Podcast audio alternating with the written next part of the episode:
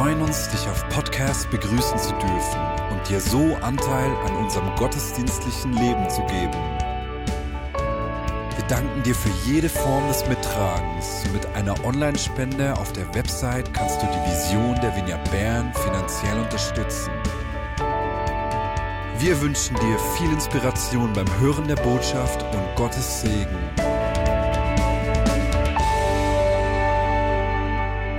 Sonntag vor Barmherzigkeit. Ich freue mich, dass wir das zusammen heute anschauen können. Eigentlich ist, ist es die Jahreslosung. Ah ja, genau, Hochdeutsch, genau. Wir sprechen von der Jahreslosung und heute ist vielleicht der Tag, den wir Sonntag der Barmherzigkeit feiern, aber eigentlich geht es um das ganze Jahr. Ich freue mich anschließend auf den Talk mit Rahel, Danila, Simon und Silvano. Danke, du hast schon deine Gedanken geteilt mit uns. Das ist sehr cool. Jesus spricht, seid barmherzig, wie auch euer Vater barmherzig ist. Manchmal habe ich den Eindruck, dass es so ein Nebenprodukt ist, diese Barmherzigkeit. Nice to have, not ein must have. Und dennoch ist es eigentlich viel, viel mehr. Als Nebenprodukt vielleicht in der Sozialromantik. Ja, wir sind nett, wir sind freundlich. Doch geht es viel, viel weiter als das. Barmherzigkeit ist nicht eine Zugabe, nicht ein Zuckerguss, sondern das Herzstück. Diese Woche erzählte mir eine Frau im Dan, wie ihre Mutter ähm, ein Stent im Herz einsetzen lassen hat. Und sie erzählte dann sehr berührt, wie sie jetzt zu neuem Leben kommt, wie, wenn ihr Herz gesund ist, wird der ganze Körper gesund. Barmherzigkeit ist das Wesen Gottes. Gott ist so. Es ist der Herzschlag des christlichen Glaubens. Debo hat angesagt, sie, wir reden von den Dimensionen. Eigentlich ist es die Dimension und nicht nur eine unter vielen. Es ist das Zentrum unseres christlichen Glaubens. Wenn uns unser Christsein nicht zur Barmherzigkeit führt, haben wir den falschen Weg eingeschlagen. Dann ist eigentlich ähm, unser Weg der falsche. Wir suchen die Barmherzigkeit, das Ziel unseres Glaubens. Jesus spricht, wie auch euer Vater barmherzig ist. Die Jahreslosung ist eingebettet in die Bergpredigt, mitten in dieses Doppelgebot der Liebe. Die Barmherzigkeit ist die Gesinnung Gottes. Also Jesus beginnt mit der Feindesliebe, die radikalste Form von Barmherzigkeit, die schwierigste. Dann fährt er weiter mit der nächsten Liebe, tut Gutes und Leid, ohne etwas zurückzuerwarten. Und ihr werdet Kinder des Höchsten sein. Wir hören von Simon, er erzählt uns, wie er die Barmherzigkeit erlebt.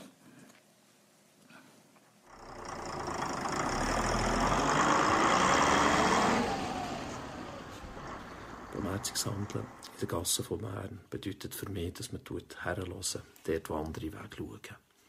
Ich versuche, so gut wie es geht, die Not von meinem Gegenüber zu meiner eigenen zu machen. Aber das ist manchmal gar nicht so einfach, weil die Sorge und die Nöte, die die Menschen mit sich bringen, die wir einladen, zu unserem Haus zu kommen, die hängen uns manchmal ohnmächtig, hilflos und sprachlos.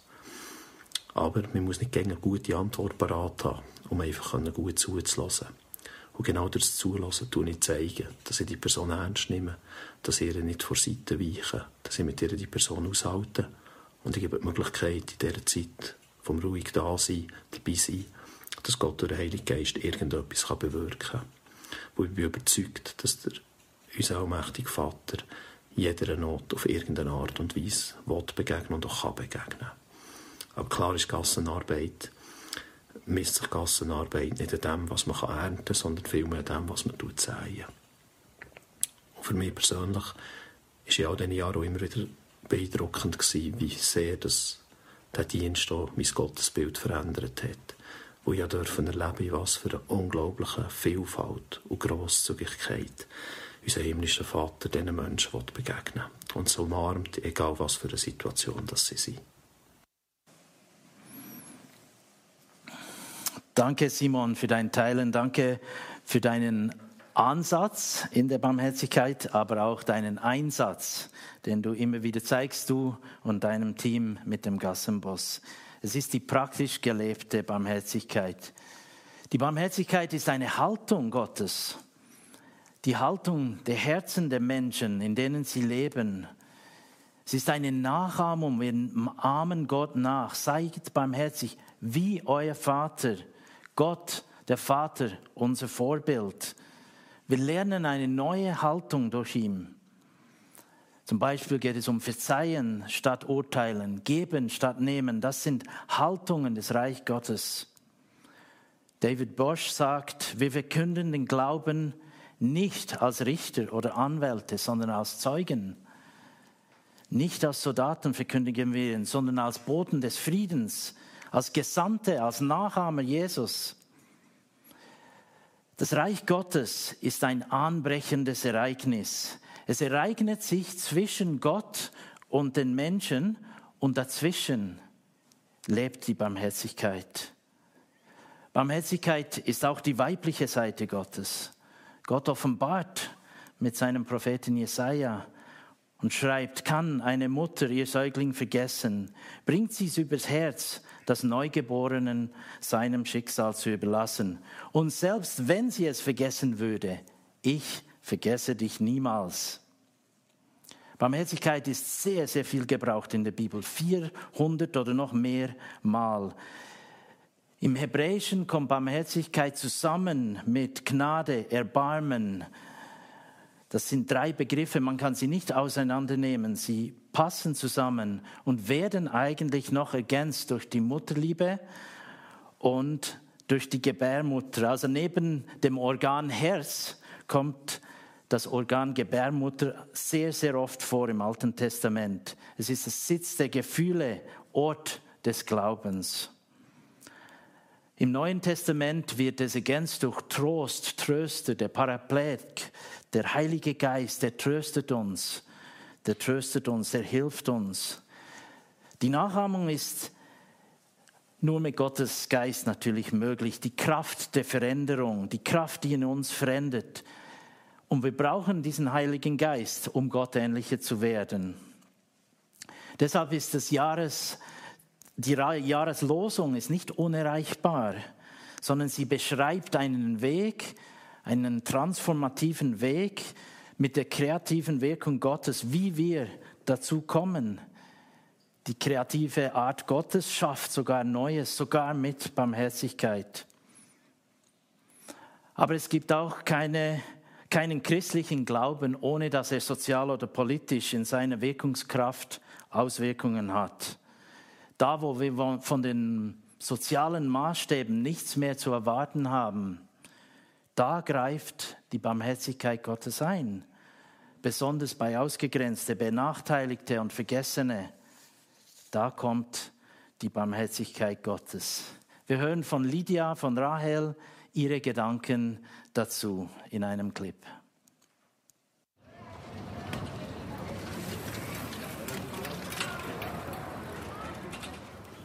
Hallo zusammen, ich bin Lydia und ich bin Rahel.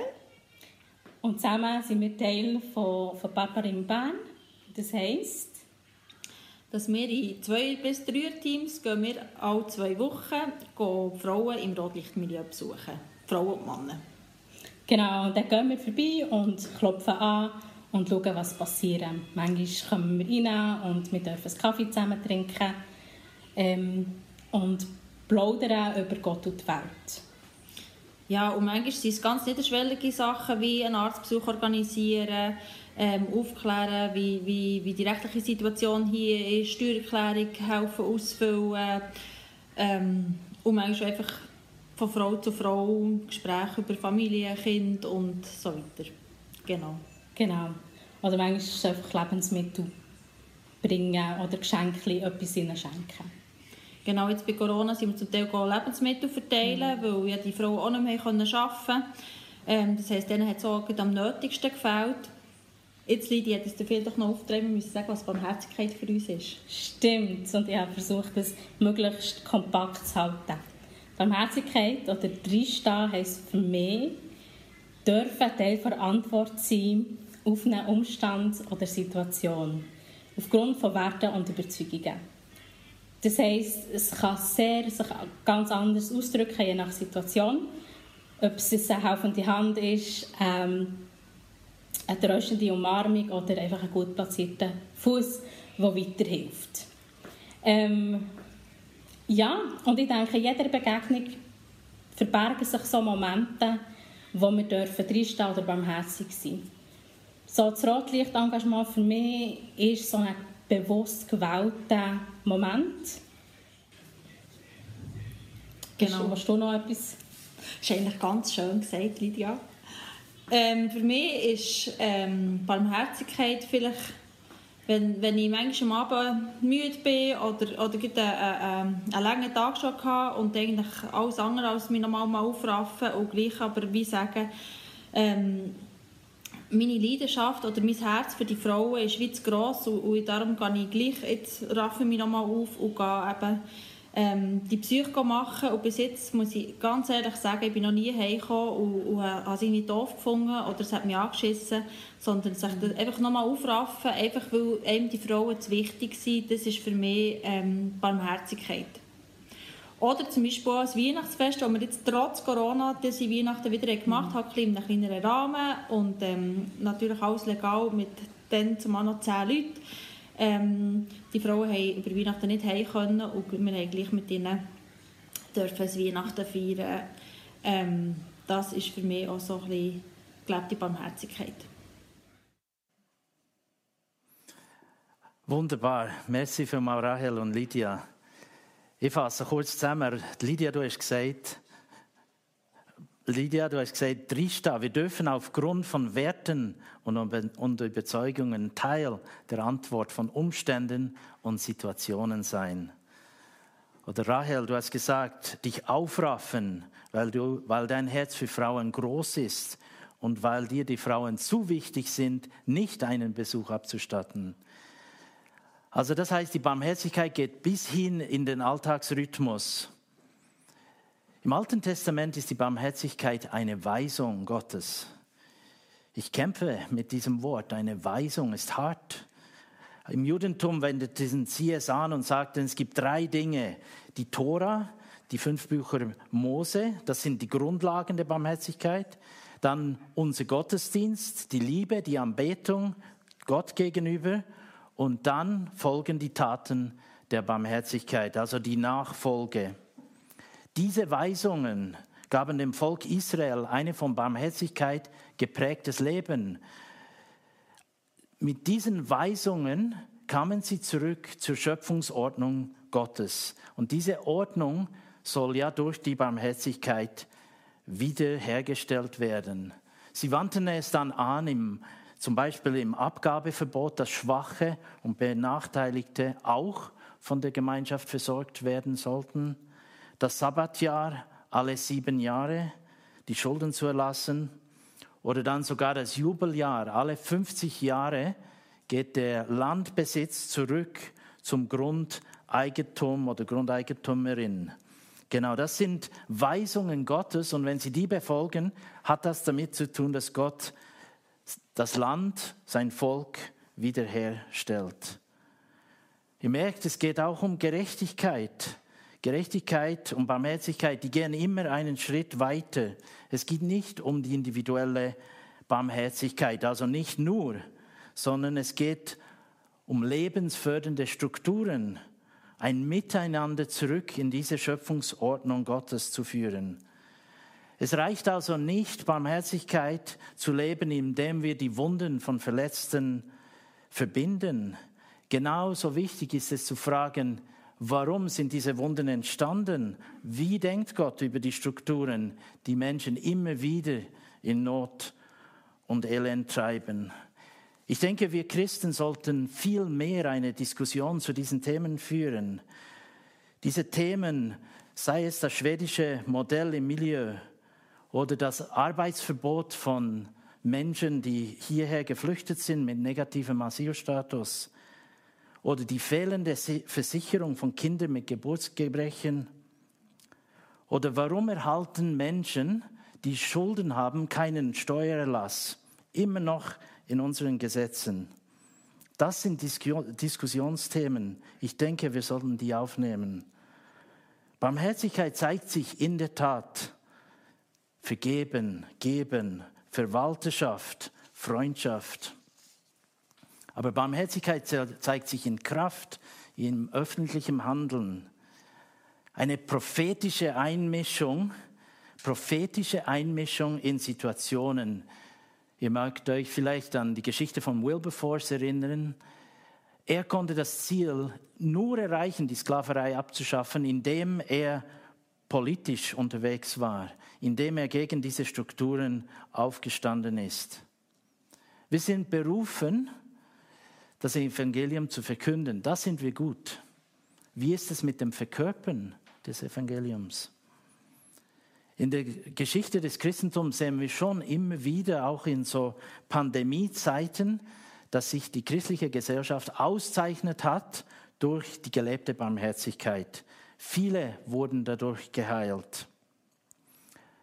Barmherzigkeit ist auch Inklusion. Also die Aufforderung der radikalen Nachfolge zeigt sich in ethischem Handeln und zeigt sich auch darin, wer gehört dazu. Jesus lebte es immer wieder vor, der Aussätzige, der zu ihm kam. Von tiefem Mitleid war er ergriffen und er berührte ihn, der Mann wurde geheilt und dann sagte Jesus, geh zum Priester und lass es bestätigen. Und das ermöglichte ihm den Wiedereinstieg in das gesellschaftliche Leben. Jesus zeigt uns ganz klar, dass er nicht Angst davor hatte, mit Unreinheit umzugehen. Er wurde nicht dadurch angesteckt. Er begegnete Menschen auf Augenhöhe. Jesus ist mit den Zöllnern, mit den Frauen im Milieu, lässt sich von ihnen berühren. Jesus berührt die Aussätzigen, sie werden gesund. Jesus durchbricht Trennung mit der Barmherzigkeit.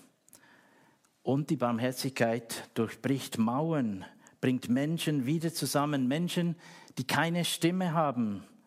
Gottes Barmherzigkeit nimmt diese Menschen in den Blick, Menschen mit Einschränkungen, einsame, Fremde, Ausländer, Sans-Papier, Menschen, die sich ganz schwer hier in der Schweiz integrieren, Arbeitslose.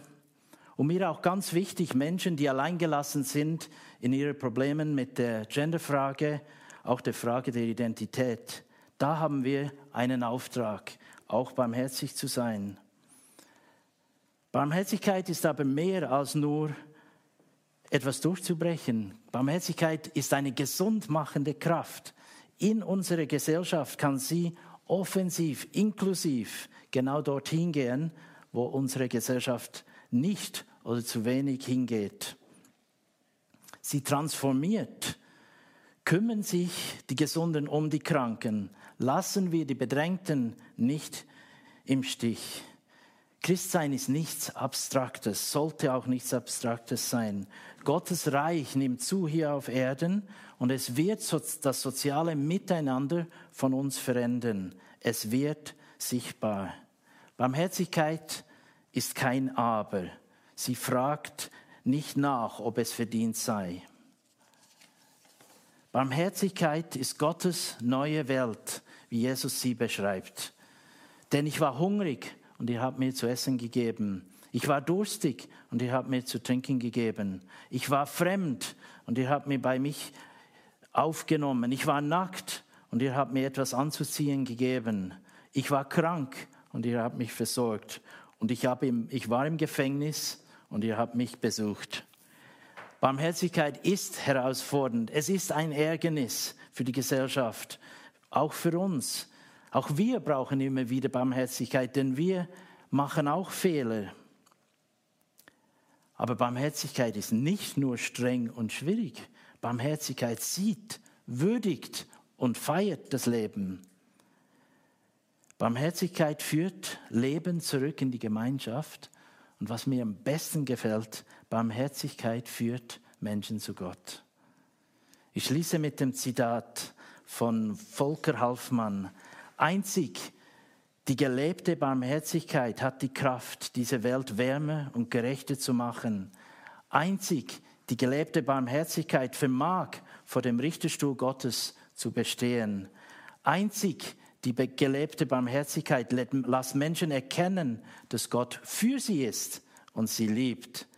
Einzig die gelebte Barmherzigkeit wird auch uns helfen, wird auch dir helfen, wenn du ausgeraubt, blutend und halbtot am Wegrand liegst. Darum, darum brauchen wir Barmherzigkeit. Amen.